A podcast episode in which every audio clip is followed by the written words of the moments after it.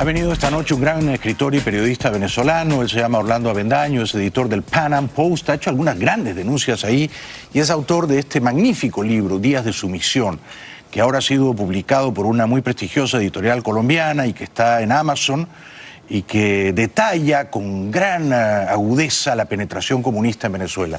Un aplauso para Orlando Avendaño, por favor. Gracias, gracias, gracias, Jaime. Bueno, bienvenido, bienvenido. Gracias. ¿Cómo estás? Estoy bien, estoy... Sí. Te veo, te veo bien, te veo Sí, bien. coño, Eh, eh, bueno. ¿Este ha sido un año bueno para la causa de la libertad en eh, Venezuela? Estamos ya terminándolo. ¿Cuál es tu evaluación, Orlando? Creo que este ha sido un año de conquistas importantísimas. Eh, institucionalmente logramos recuperar ciertos espacios. Mm.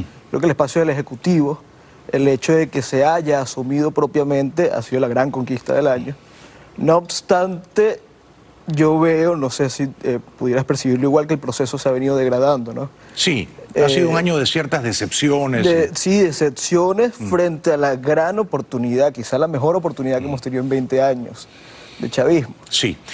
Pero no, ¿no te parece que esa oportunidad se dilapidó? Esa oportunidad eh, se presentaba, por ejemplo, en febrero con Sí, el sí. ingreso de la ayuda humanitaria. Pasó la oportunidad, el contexto es otro. Todavía continúa la plataforma institucional que representa Juan Guaidó, que creo que sigue siendo una oportunidad eh, sin comparación a las anteriores. ¿Sigues confiando en él? No, ¿Por qué no? porque, bueno, él, él- él al final es la cabeza de este proceso y como cabeza eh, sobre él pesa la responsabilidad del proceso.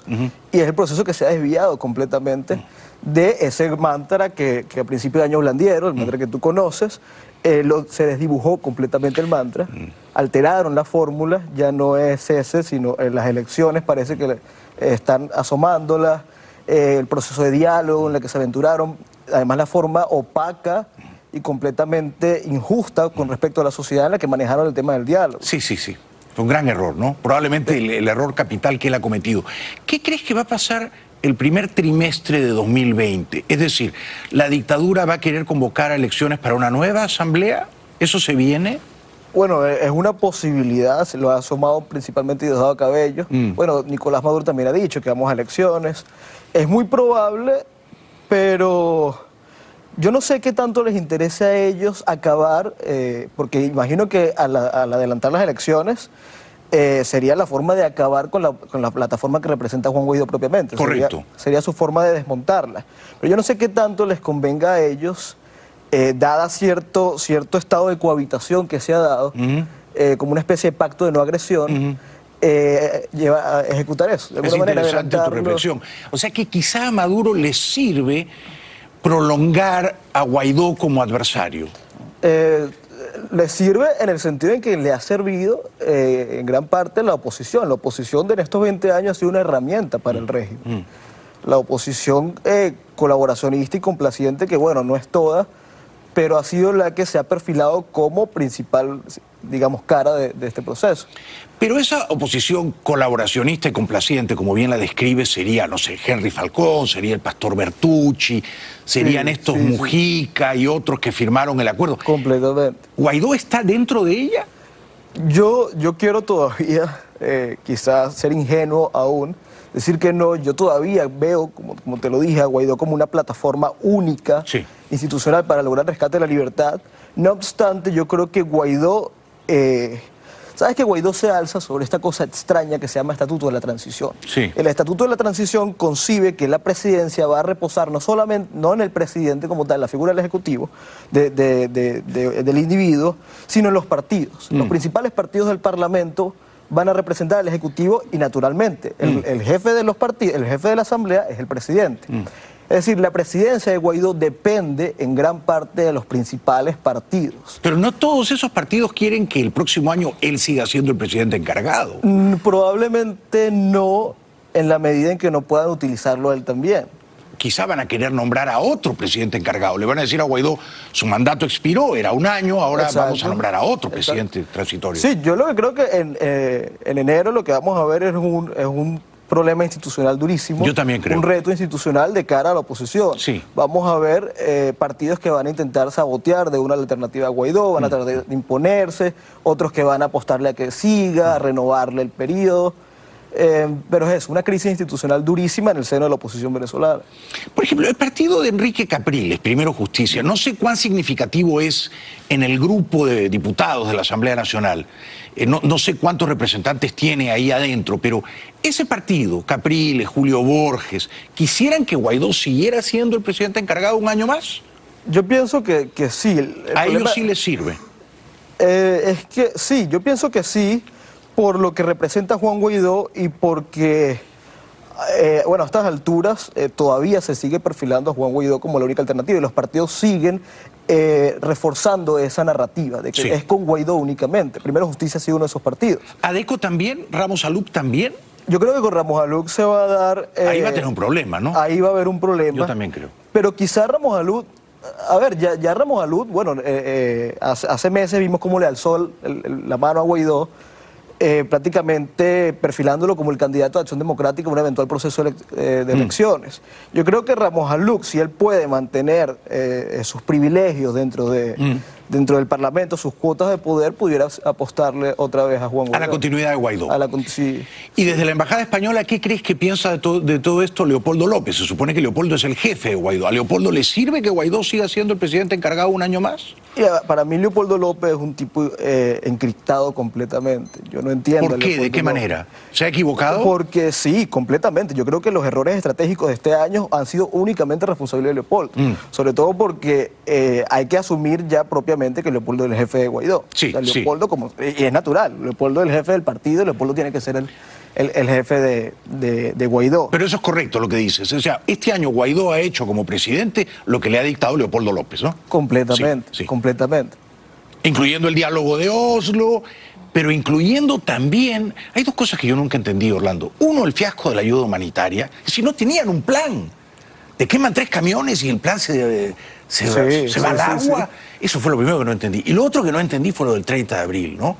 Mira, yo, yo el 23, yo estuve en Cúcuta esos días y de este lado tenían la certeza de que ese día iban a lograr algo. Ellos mm. tenían la certeza de que iban a, a confiaban en un supuesto eh, eh, proyecto que habían armado con militares sí. de, del otro lado sí. y estaban seguros de que iba a lograr pasar ayuda humanitaria y eso iba a generar un efecto en que Caracas iba a ser sacudida. Correcto. Pero el cálculo era, entran tres camiones y se produce un golpe militar en Caracas. Sí, algo un poco desproporcionado. Claro. Eh, y sumamente ingenuo, fíjate lo que pasó. Fíjate lo que pasó. Y, y, además fue patético porque yo estuve, o sea, yo estuve muy cerca de la sala, una especie de sala situacional improvisada que armaron, y, y, y, la frustración con el presidente interino, la frustración con el proyecto que se había esbozado era gigantísima. Porque a Colombia se le, se le, se le dio la certeza de que ese día iba a pasar los camiones mm. de ayuda humanitaria. Mm. Y fíjate que todo estaba centrado en tienditas, que era el principal puente, y a las 3 de la tarde mandaron como un grupo de 20 mil personas que estaban en tienditas, que estaban ahí desde las 9 de la mañana comprometidos con Sí. el ingreso de la ayuda humanitaria a irse para su casa. Que fue la gente que luego se repartió en los otros puentes. Sí. Pero fue una, una, una catástrofe estratégica terrible. De la Y cual mina- también fue responsable Guaidó, no solo Leopoldo. Y ¿no? lo más grave de eso, Jaime, es que mina la confianza de los aliados. Sí, correcto, correcto. La erosiona grandemente. ¿Y por qué falló el 30 de abril? Es decir, sale Leopoldo tempranito de su casa, todos cuentan con que, creo, Padrino se va a insubordinar contra Maduro, y al fin, está John Bolton en la Casa Blanca, está todo el mundo esperando que ocurra eh, el golpe, y el golpe no ocurrió. Sí, eh, bueno, hay muchas versiones. El Wall Street Journal habló de, de que la presencia de Leopoldo en las calles eh, no favoreció el, el movimiento. También está la idea de que, bueno, Padrino simplemente hizo de doble agente. Sí. Eh, no sabría decirte, yo creo que en general fue un plan muy armado. Tú no puedes eh, a- armar un plan eh, todavía insistiendo en la posibilidad de que los del otro lado son, pueden ser aliados Sí, eventuales. sí. Y además, gracias, afortunadamente fracasó. Sí. Hubiera sido una tragedia que hubiera, hubiera tenido éxito. ¿Por qué crees eso? Porque luego nos enteramos también eh, a, a manos del Wall Street Journal que lo que había detrás de eso era un pacto inaceptable con, con los grupos criminales, los principales grupos criminales del país. Michael Moreno y Padrino López formaban parte del pacto y dentro del pacto se concebía la continuidad de ellos en sus cargos. Sí. Iban a ser parte de una transición. De hecho, a mí mis fuentes me dijeron que Padrino al final boicotea el acuerdo porque no le dan todo el poder que él quería. Claro, Él y- quería dirigir el gobierno de transición, no Guaidó. Y un medio, creo que al navío, publica que, Michael Moreno no acepta al final porque estaba pidiendo una cantidad de dinero exorbitante y también quería dirigir la, la transición. Interesantísimo publicidad y luego regresamos con Orlando Avendaño. Léanlo en el Pan Am Post, que tienen siempre grandes eh, denuncias, y lean su libro Días de Sumisión. Esta es una bella, reciente edición colombiana. Está en Amazon. Cuenta cómo Fidel Castro colonizó mentalmente a Chávez y capturó a Venezuela. Regresamos con Orlando después de la pausa. Bueno, estamos hablando principalmente de Venezuela con un gran invitado, es escritor, es periodista, editor del Pan Am Post, Orlando Avendaño. Orlando, eh, ¿qué no ha hecho Guaidó que podría hacer todavía? ¿Qué, le aconsejarías? Mira, yo estoy convencido y, creo que eh, quizá tú lo compartirías con ella y la mayor eh, parte de la población venezolana, que luego de todos los ensayos, luego de todos los eventos, se ha ratificado una y otra vez que la única forma de salir del régimen de Nicolás Maduro es por la fuerza. Sí. Y con la fuerza tú tienes dos, dos opciones, o la fuerza doméstica, interna o externa, mm. Lamentablemente la doméstica no tiene capacidad de, imponerse. Nosotros lo único que hemos visto son expresiones aisladas mm. que no tienen la forma de, articularse. Sobre ellas pesa un sistema de inteligencia sumamente eficiente y es imposible que, se dé. Entonces seguirle apostando al, supuesto quiebre militar a estas alturas, yo lo veo ingenuo, necio. Mm. Nos queda la fuerza externa. Mm. Yo creo que Guaidó se ha hablado mucho sobre este tema, ¿no? El artículo 187.11, que si Guaidó debía activarlo, convocar, solicitar la ayuda. Eh, ellos dicen mucho que los aliados no están dispuestos. ¿no? Hmm. ¿Y cómo, que, qué vamos a hacer si los aliados no están dispuestos? Que si no, que si lo pedimos y nos dicen que no, o ya lo hemos pedido, dicen, pero bueno, no están dispuestos. No, pero no lo han pedido. ¿ah?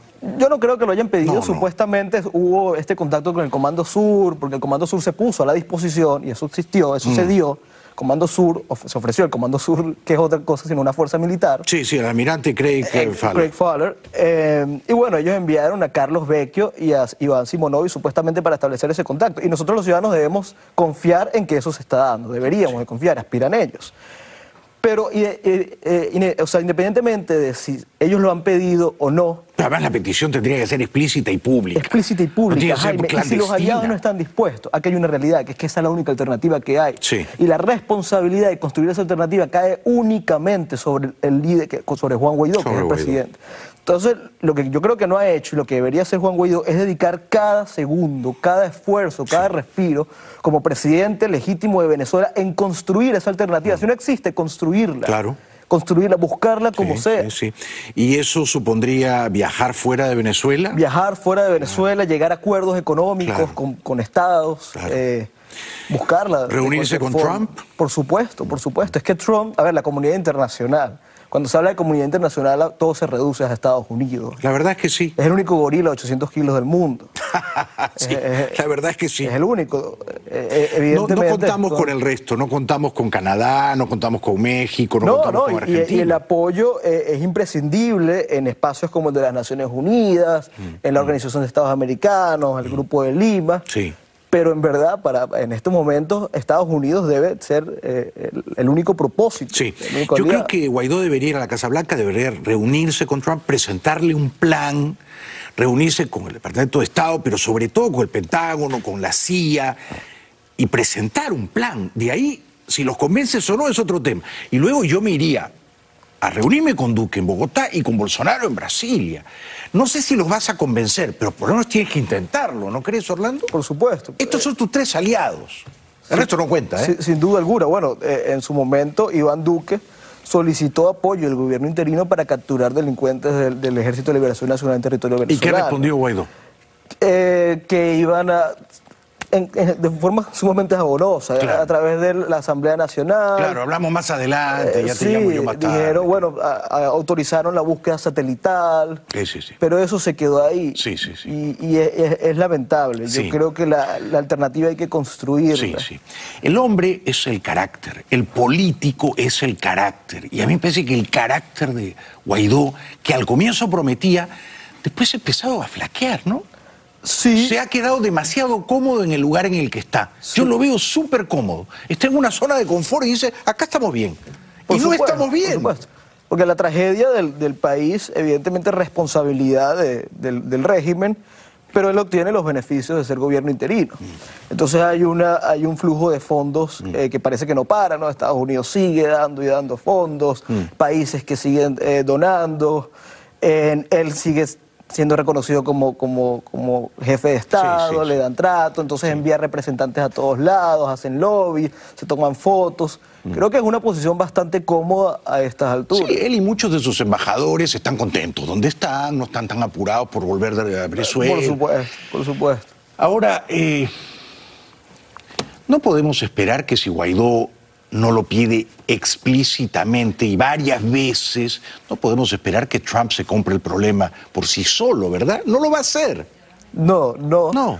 Eh, en este año se filtró un audio de, de Pompeo se filtró supuestamente en la que él hablaba de que el gran problema de Venezuela es la posición venezolana, que con 50 Mandelas. Lo recuerdo. Yo creo que eso obedece en parte a la preocupación de Estados Unidos, ¿no? Mm. Es decir, ok, nosotros nos metemos en Venezuela, pero luego ¿qué? Mm, mm. Guaidó tiene que darle la certeza a Estados Unidos de cuál es el proyecto, que, hay un proyecto realmente. Sí, sí. Hay un proyecto de transición luego de la eventual asistencia americana. No quiero dejar de preguntarte, me quedan pocos minuticos, tres o cuatro, pero ¿Cuál es tu lectura de lo que ha ocurrido en Chile? Yo, sigo profundamente desconcertado y perplejo, ¿no?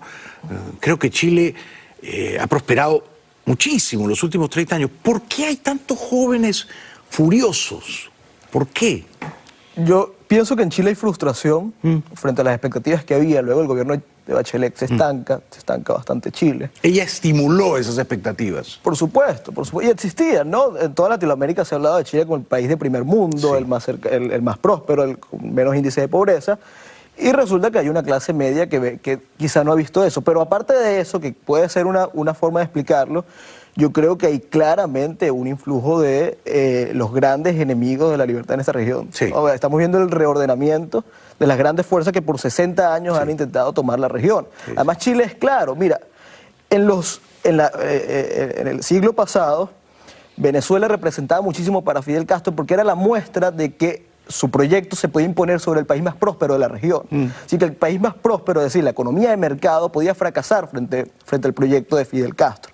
Chile representa eso hoy. Qué interesante eso. Chile, porque Chile es hoy eh, el, gran, el gran argumento de nosotros, los, Que, los que vemos eh, la libertad como gran valor, de que eso funciona, de que esa idea funciona. Chile es el modelo, como Venezuela era el modelo en los 70s u 80s. Por supuesto. Entonces, eh, desmontar eso, mm. acabar con Chile, va a ser la forma de quitarnos a, a, nosotros los latinoamericanos nuestra referencia. Qué miedo, ¿no? Qué miedo la izquierda chavista en Chile y en Colombia, ¿no? Bueno, siempre es un gran placer conversar contigo, querido Orlando revés, Gracias, gracias por venir. Eh, léanlo en el Pan Post y lean su libro Días de Sumisión. Extraordinario libro, una gran investigación. ¿Se usted contento, señor? Sí, Vas a ver a Carlos Alberto Montaner, nuestro común amigo. Sí, sí, sí. El sábado, si tengo, puedo aprovechar. Dale, dale. Ah, tienes un conversatorio. Hay un conversatorio con uno de nuestros columnistas, que es Joel Álvarez, en el Arepaso, con la comunidad venezolana. ¿El sábado en el Arepaso? ¿A qué hora? a la una de la tarde, si no me ah, equivoco.